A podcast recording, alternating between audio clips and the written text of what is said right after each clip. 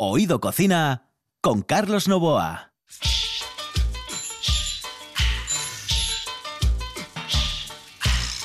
Señoras y señores, esto es Oído Cocina. Comenzamos, sí, sí, comenzamos. Es que como tenemos tan poco tiempo, tenemos que ir a toda velocidad. Y a esa velocidad eh, quiero presentarles lo que tenemos en el día de hoy. Por ejemplo, hoy vamos a hablar con don José Antonio Lobato. Sí, un monstruo de la pantalla, de los escenarios, de la voz.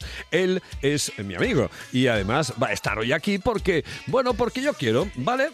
Porque me gusta, porque me parece de lo mejor que hay en el Principado de Asturias. Es un fenómeno. Ah, Kenneth Petit, sí, estará aquí hoy con nosotros. Nos habla de setas, es un inglés con encanto. Sí, bueno, le conocen porque está mucho en la buena tarde con Monchi Álvarez. Y hablaremos también con Juana Rivas para que nos cuente cosas del padrino y su relación con el mundo de la gastronomía. Y también, cómo no, cerraremos el programa con Sofía Laera y esas cositas de cocina ay, que tienen relación con el mundo de la música. Señoras y señores, escuchen esto, esto, esto, esto, esto. Bienvenida al Ministerio del Tiempo.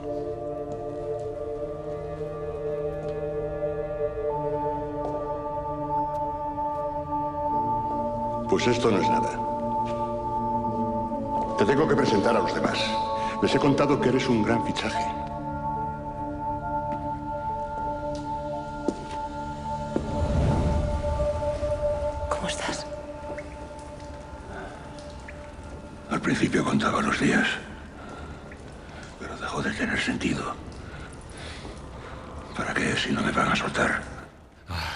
Me encanta esa voz. Es que tiene una voz impresionante, pero impresionante, impresionante. Hoy no, hoy no la tiene bien porque lleva unos días así como, como con gripe, no sé si una faringitis, una, yo qué sé.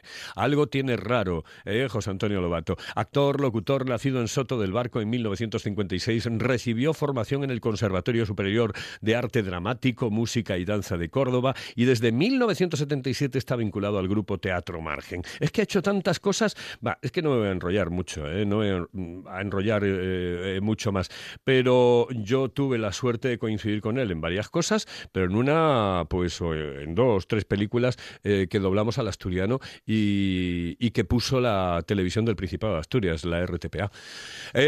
José Antonio Lobato, muy buenas noches, saludos cordiales. ¿Qué pasa, camarada? oye, tienes la voz fatal, ¿no? Sí, sí, estoy, tengo un problemilla y eh, curioso con, con, la voz, sí. Te machacó, te machacó. Sabes que el programa este es de comida. Eh, mm. Tú eres tú eres glotón, ¿no? Hombre, eh, vamos a ver, soy soy buen comedor. Soy, me quiero decir, me gusta me gusta todo si está bien elaborado, evidentemente. no tengo así una preferencia, bueno, pues me gusta más este plato, este otro. No, no, yo a mí me, me encanta, me encantan todos los platos y además suelo cuando, cuando, bueno, antiguamente cuando íbamos por ahí de gira y tal, eh, y cuando llegábamos a un lugar que yo no conocía, solía informarme de cuál era cuál era la cocina regional para bueno para degustarla. ¿no? Es que has viajado tanto eh, y has recorrido tanto, tantos lugares de España eh, y, de Europa, y supongo que también te has ido fuera del continente, ¿no? Sí, sí, bueno, hemos estado con, Margen, he estado también en, en La Habana, la, perla del, del Caribe. Una, una maravilla. Estuvimos allí haciendo, haciendo además una, un, un montaje eh, muy querido para nosotros que fue era, era el montaje una dramaturgia sobre el viaje el viaje a ninguna parte de Fernando Fernández Gómez la novela una, una auténtica maravilla que además la película es una auténtica pasada hay una escena hay una escena eh, maravillosa que es la de eh, señorito eh, esa me parece, me parece brillante, o sea, me parece brillante. Eso alimenta un poco el mito, el mito del actor de teatro afectado para el cine. exactamente, sí, sobre todo ese cambio brutal que hubo del cine al, del teatro al cine, eh, que, afectó evidentemente a muchos actores de teatro que en aquel momento pues tenían que declamar en el escenario y no se supieron adaptar. Eh, eso pasa, pasa, sucede muchísimas veces. Oye, hablamos de hablamos de comida, de comida, eh, José. Mm, vamos a ver, ¿tu comida favorita?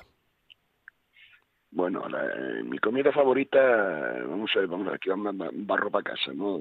Tengo que decir, ya- ya como te decía antes, aunque no tengo así una muy, muy favorita y tal, pero me encanta la, la cocina asturiana.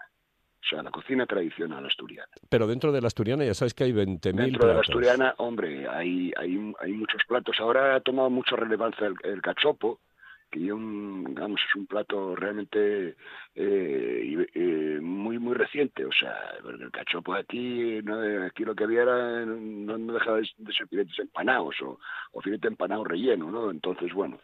Pero bueno, yo, eh, sin, sin dispersarme mucho, tengo que decirte que, bueno, evidentemente la fabada, la fabada nuestra, un, o un buen pote, un buen pote también, vamos, me chifla. Eh, el otro día, por ejemplo, estuve ahí en la, en la Nueva Yandesa, y por allá comiendo. Bueno, eso es una maravilla. Que, es una obra, una obra, una auténtica obra de arte. Les ¿no? cebollas que- rellenes, que- les cebollas rellenes, eso es una pasada, y, ¿eh? los- y el, y el repollo, el repollo relleno. Eh, oh, el repollo, el repollo, el repollo, no les cebolles. No, no, el repollo, el repollo, y es verdad.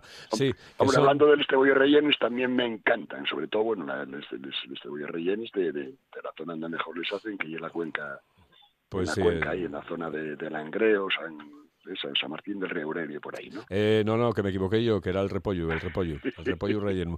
Oye, eh, por Sí. cierto, em, ¿tú cocinas en casa? ¿Haces al- al- algo en casa eh, de cocinar propio que te Eh, salga bien? ¿Que no sean mira, patatas eh, con huevo? patatas fritas con, con huevo. No, eso que tiene su ciencia también. Que eh, también, eso también. Parece, que- parece que es muy fácil, También. pero hay que ponerse a ello.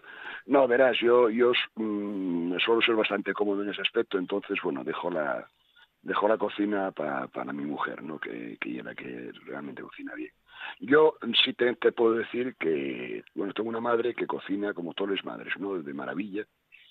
Y entonces, bueno, mi madre hace una fabada que ya, eh, eh, con todos mis respetos para la máquina y para Casa Gerardo y toda esta gente que me parecen magistrales fabadas de, que hacen ellos, pero como la de mi madre ninguna, chico. Oye, Y entonces cuando, cuando tengo que invitar a unos amigos a hacer una comida y tal, pues claro, yo tiro de fabada. Con- Siguiendo fielmente la receta de mamá, pues Ajá. me pongo, ahí, sí que me pongo en la cocina y hasta que yo veo que la fabada no está en su punto, no me separo de ella, vamos, es como, como un amor posesivo el que me entra por ella en ese, en ese, en ese momento.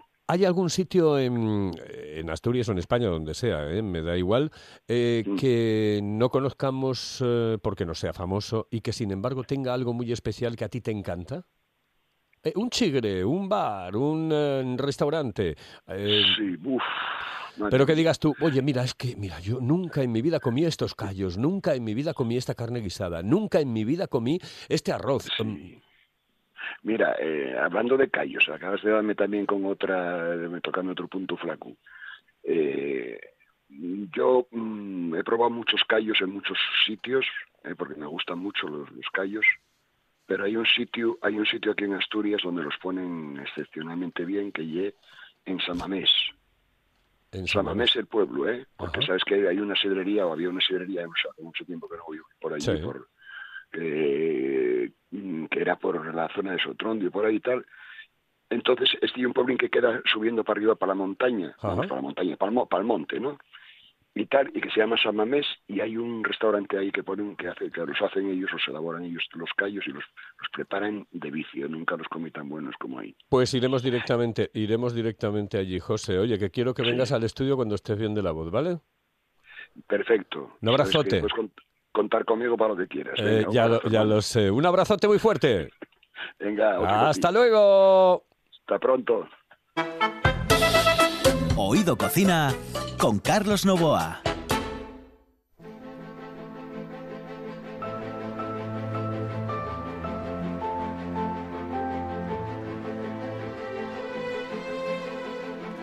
Llegó de nuevo la gastronomía en 35 milímetros. Lo tenemos aquí, en RPA, lo tenemos en Oído Cocina. Y tenemos como siempre a Juan Arribas. Ahora cuidado, que nos vamos con esa segunda toma de El Padrino.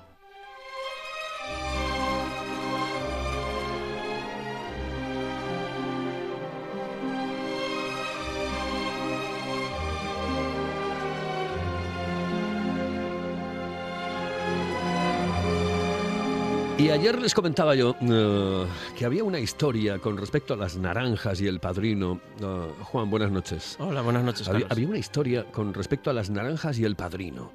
Eh, ¿Qué tienen que ver las naranjas con, con la película, con el padrino, con la mafia? Pues mira, es una historia divertida porque, como no cabe duda que cada vez que nos topamos con la película, los que nos gusta el cine, pues no podemos evitar volver a verlas o incluso eh, cada X tiempo, una tarde estas tontas que no tienes nada que hacer, pues eh, la ves. Ahora está en muchas plataformas, ya sea la 1, la 2, la 3, cualquiera es buena. Y si sabes esta historia y te vas fijando, dices, hombre, ¿y esto por qué será? No lo sé exactamente cuál es el secreto de la naranja para Coppola, por qué él hizo esto, no lo sé.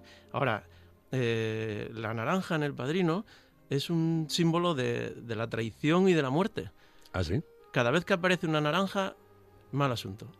Eh, hay dos o tres momentos que son eh, claves, que todo el mundo recordará. Mm, ¿Qué estaba haciendo Vito Corleone, Marlon Brando, en el momento que fallece? Estaba pelando una naranja.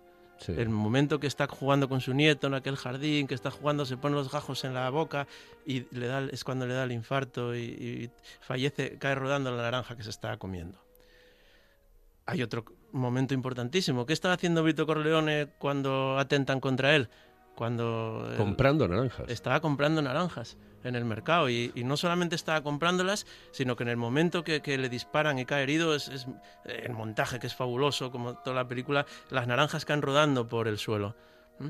Hay, esos son los dos más famosos y más evidentes, pero hay otra serie de ellos, por ejemplo. El Fanucci, el, el- el hombre de la, de la mafia antigua, aquel con el traje blanco, que, que- que es el, el momento en el cual Vito Corleone es- se pasa a la acción y dice a partir de ahora aquí el que manda soy yo cuando previamente hacerle una oferta que no pudo rechazar eh, ¿qué hace por el mercado? ¿qué roba del mercado? poco antes de morir una naranja la va comiendo por el camino y la va Pero esa historia, eh, eh, ¿estudiaste, miraste? eh, ¿Hay alguien que haya estudiado, mirado exactamente Sí. la relación de las naranjas con, con, Eh, con esto, no sé con si la una- mafia? Porque no sé si es con la mafia o... No sé si será una broma particular de, de Coppola o quizás sea algún tipo de, de tradición de mm, siciliana, no lo sé exactamente.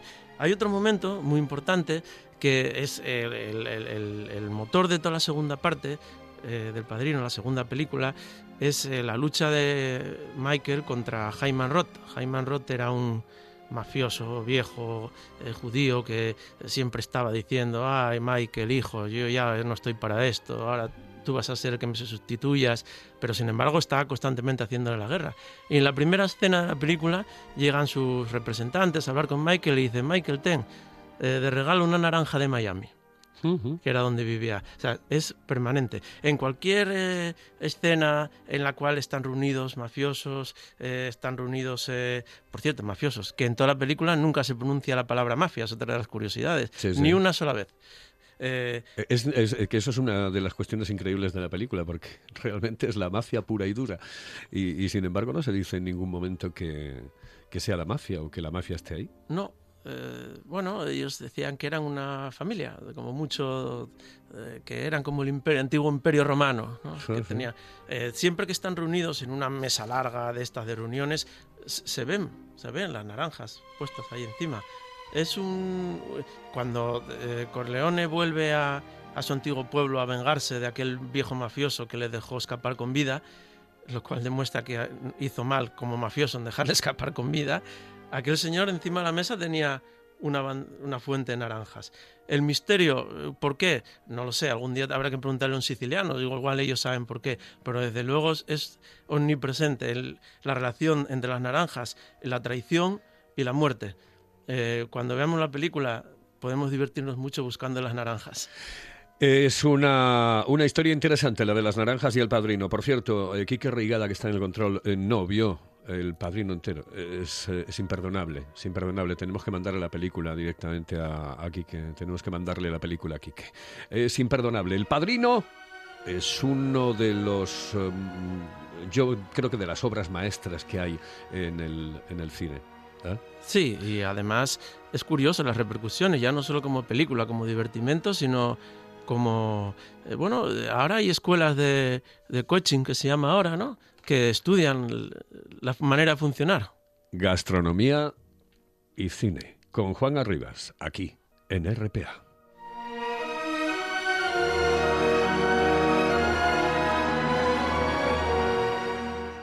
Estás escuchando. Estás escuchando RPA, la radio autonómica.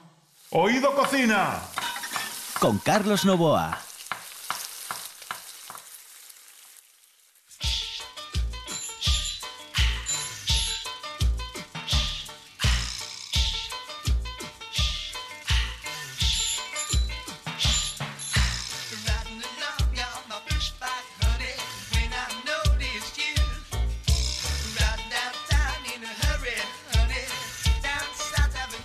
Y estamos entrando en la recta final del programa, pero es que claro, es una recta final hoy impresionante, porque es eh, the finish.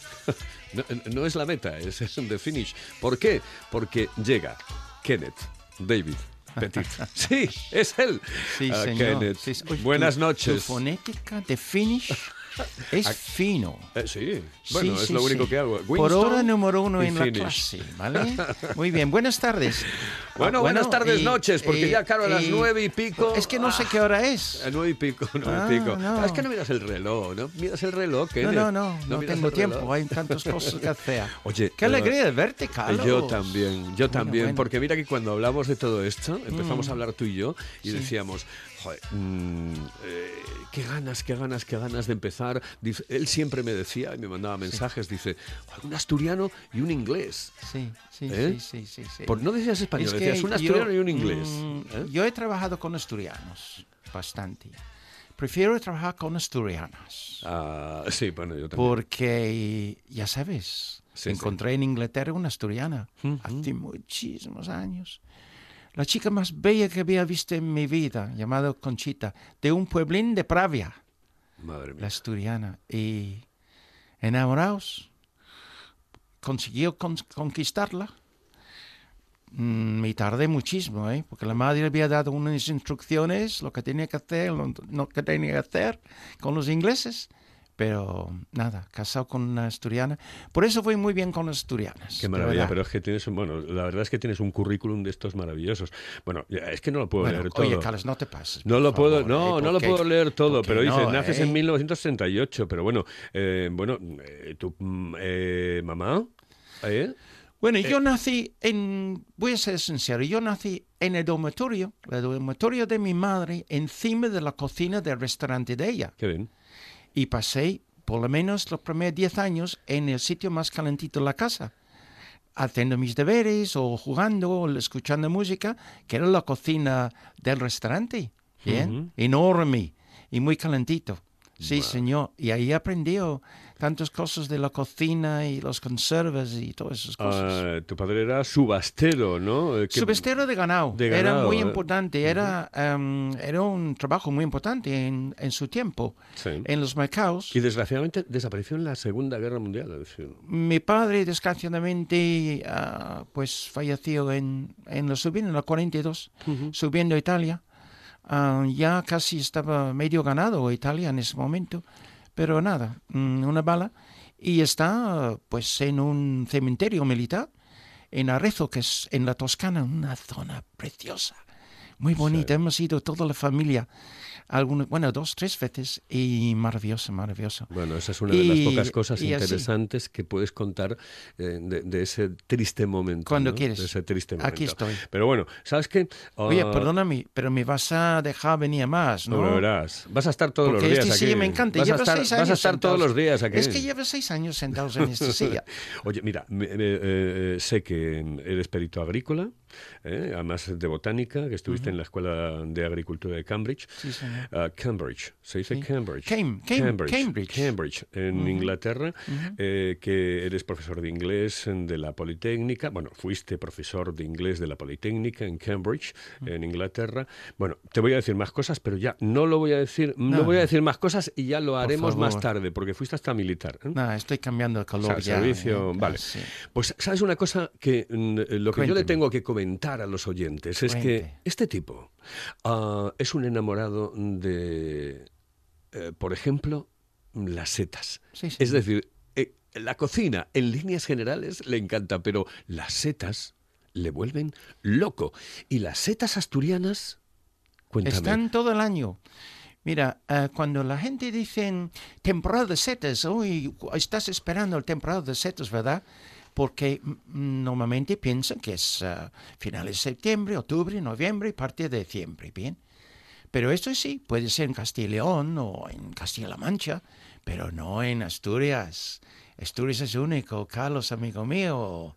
Tenemos setas todo el año. Pero tú me, me- me pusiste en el, en el papelito este que me pones siempre, eh, me pones eh, setas en verano. Sí, claro. Pero ¿cómo que en verano? llevamos, bueno, llevamos 10 días fatal, porque no llueve como tiene que llover. Pero en Así, el mes así de estoy yo con julio- el resfriado, porque yo esta voz no la tengo, ¿eh? Yo tengo una voz Ah, mucho más tengo- grave, tengo mucho algo. más bonita. No, hombre, no, esto no. Ah, tengo algo perfecto para ti, un poco de mi licor de setas. Calla, calla. Claro. Dime, dime. Hay una seta en verano, Carlos. Ajá. Hay una seta. Te va a encantar de conocer esto. Yo creo que sabes algo porque hemos hablado varias veces. Sí. Pero hay una seta de verano que es el cantarelos o el rebozuelo, como le llaman. Es una seta precioso, amarillo, rojizo, está precioso. Y salen en junio hasta finales de noviembre. Y es una seta que podemos usar en postres. Ah, no me digas. Entonces, yo esta semana pasada había cogido unos pocos y lo hizo unos caramelizados, fíjate, para un postre, para ponerlos encima de un postre caramelizados y la gente le encantaba. Y de este mismo seta hago yo un licor de setas. Un licor de setas, que un día vamos a hablar de ello, que mi tía abuela, Elsie, es la que me empezó a salir con ella a coger setas con ocho años. Y me dices que es bueno para los resfriados y para, ¿para qué? ¿Para la voz?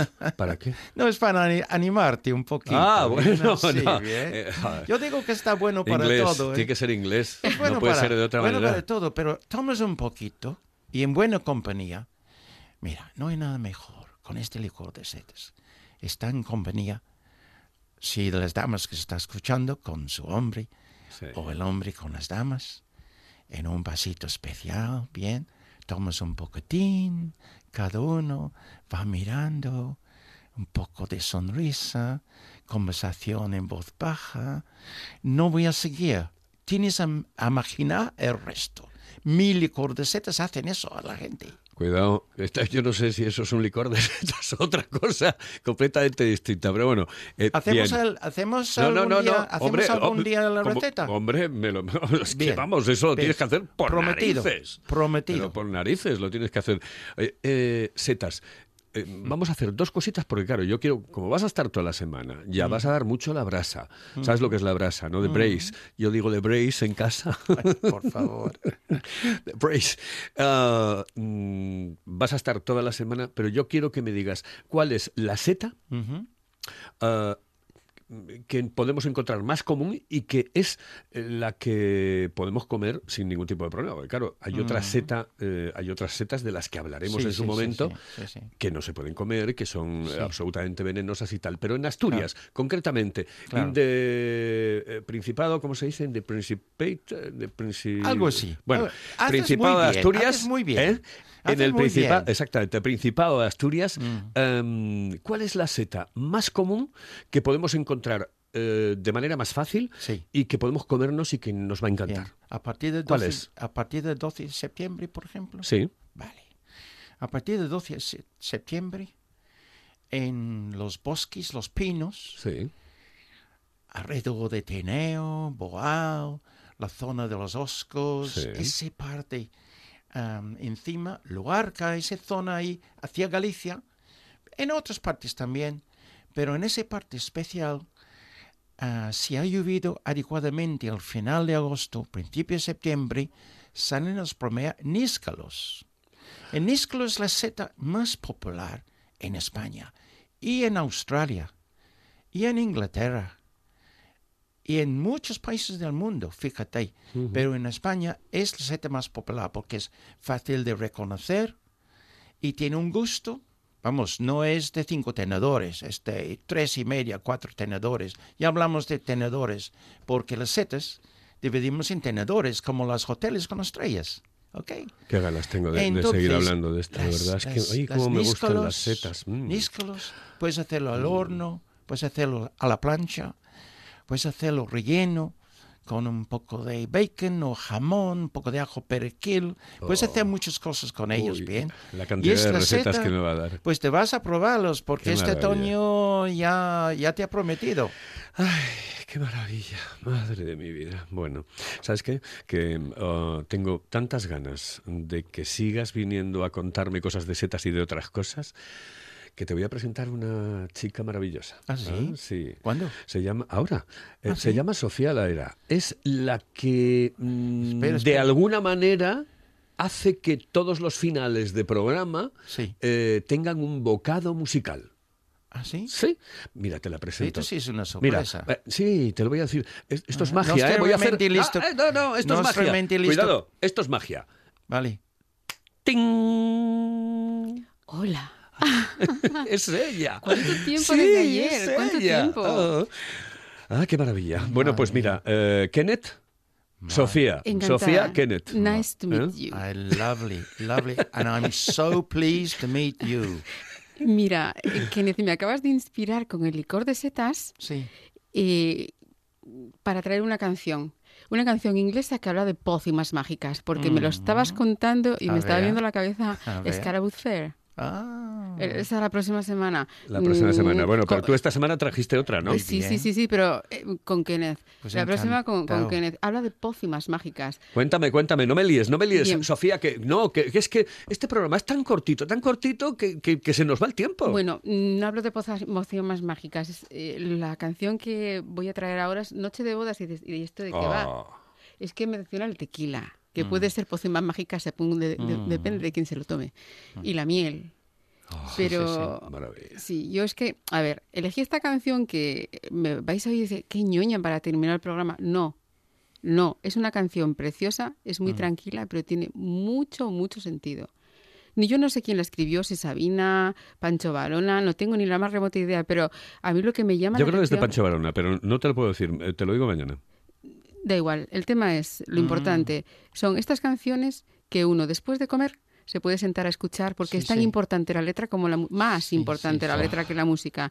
Se utilizan las palabras, las palabras cotidianas, lo que nosotros, las, mm, las expresiones que nosotros utilizamos todos los Mm. días, y cómo las cocina él para transmitir sentimientos. Y en esta, en esta canción en concreto, eh, lo que se está es deseando o dando consejos, ahí es algo muy positivo. Tiene frases rotundas, a mí me encantan. La- bueno, la más importante ya sabes, ¿no? Sí, no, pero vamos a ser un poquito más. ¿Cómo, cómo Ya, él, especiales, ah, vale, cómo- si tú vale. te fijas cómo él eso cocina las palabras, cómo las marida y, y hay hay, fras- Mm. hay palabras que dices no tienen nada que ver que el maquillaje no apague tu piel, o sea, Sí. n- eres- tienes que ser como tienes que ser Suena y ya está. preciosa. O por ejemplo esta de eh, que el calendario no venga con prisas, que cuando lo Sí. estés haciendo algo Sí, que sí. te gusta Sí. te dejes hacer, que el diccionario detenga las balas. Mm. Eso es muy importante. Que Sí, que la hablemos, palabra, que la palabra, que hablemos antes- antes de llegar, de sí. llegar a, a cualquier tipo de Sí. enfrentamiento. Ah. Y- Nosotros decíamos poetry emotion. La poesía, movimiento de poesía. Maravilloso. Exactamente. Pues Mm. es, es- es que es una, una canción que si uno, uno se tiene que parar a escucharla para ver estas cosas. Mm. Es que eh, como hay otra otra que, que gane el que quiera la guerra del puedo. Lo podemos, no nos tenemos que poner límites. Y toda la canción, después de escucharla, Mm. aparte de hacer la digestión, nos vamos a sentir muy positivos. Muy bien. Vamos a escucharla. Sí, vamos a escucharla. Señoras y señores, quédense ustedes con la canción. Kenneth, muchas gracias. Sofía, muchas y gracias. la próxima semana la pócima. Sí, sí, la pócima. Tú traes la, la- el licor y yo pongo la música. Hago muchos más locores. Mm. Así que, Que mira, no, de- encantado se que le acabó, había se conocido. acabó, que no Esto quiero que será- estén, no, que, que no será hablando. Sube, sube la música, que no quiero escucharlos, no, no. Nos vamos, hasta la próxima, ¿vale? Esto es Oído Cocina. Hemos hablado de gastronomía desde un punto de vista muy especial. que los otoños te dores la piel. Que cada noche sea noche de bodas, que no se ponga la luna de miel. Que todas las noches sean noches de boda, que todas las lunas sean lunas de miel.